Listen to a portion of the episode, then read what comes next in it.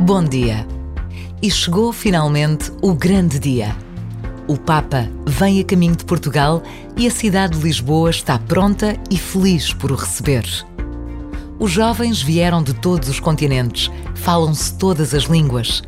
As famílias de acolhimento já receberam os seus peregrinos, as paróquias, as escolas e tantas outras instituições acolhem estes jovens que esperam pelo grande encontro que irá marcar o dia de amanhã do Papa Francisco com todos os jovens. Hoje é dia de dar graças a Deus.